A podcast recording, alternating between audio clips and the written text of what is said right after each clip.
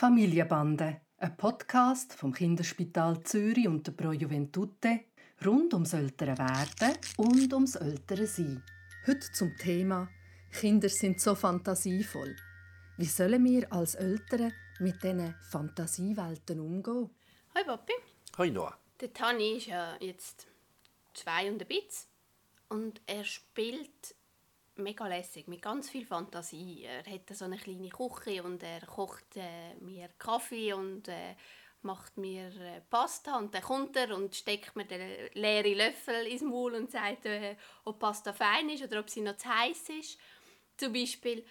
Oder wir schauen Bücher zusammen an mit irgendwelchen äh, Fantasiefiguren, irgendwie Barba Papas, die so Bölle sind und dann findet er, das ist die Mami und das ist der Tonno und das ist die Ama und das ist irgendwie einer von seinen Enkeln. Also er hat wirklich ganz viel Fantasie. Wie soll ich jetzt damit umgehen? Also lasse ich ihm da ganz die Führung und ähm, frage ihn einfach, ähm, also sage ihm, dass die Pasta, die er mir jetzt ins Maul gesteckt hat, fein ist oder soll ich auch sel selber versuchen, kreativ zu sein und ihn dort aufzunehmen, wo er ist und ihn dann fragen, ob er mir vielleicht noch eine Tomatensauce dazu machen Also es ist eine wunderschöne Szene, die du beschreibst. Und es zeigt einfach, wie reich das Leben der Kinder in diesem Alter ist. Und dass sie eigentlich aus nichts heraus spielen können. Und das ist eigentlich wunderbar. Ich sage dir ein paar Hexensätze. Also Hexensätze sind Sätze, wie du weißt, die mir einfach ganz wichtig sind und die man nicht sollte vergessen eigentlich. Das eine ist, die Hände auf den Rücken tun. Das ist ein Bild, das ich äh, von meinem Lehrer, vom Remo Largo, mitbekommen habe. Hände auf den Rücken tun heisst, überlass dem Kind den Leid. Das Kind steigt ein und du tust nur reagieren. Du tust nicht agieren.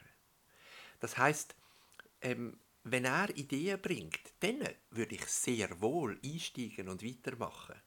Aber nicht, dass du vorgehst und sagst, ich weiß jetzt auch nicht, komm, wir kochen heiße Spaghetti oder so etwas. Sondern schau, was passiert und dann kannst du reagieren. Das Zweite ist, und ich, ich glaube, das spürt man auch, wenn du merkst, es läuft und ihr redet vom Gleichen, dann entdeckst du das Kind in dir wieder wie neu. Und du kannst dich ganz auf die Ebene einlassen.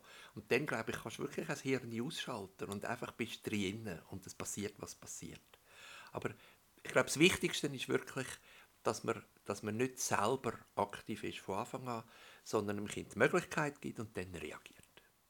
Also ich verstehe dich richtig, ich schlage ihm nicht vor, jetzt spielen wir mit der Küche. Aber wenn er mit der Küche spielt, dann gehe ich mit mit dem, was dort vorhanden ist und was er vorschlägt. Und ich würde die überbordende Fantasie als seine reale Welt akzeptieren. So ist es nämlich für ihn.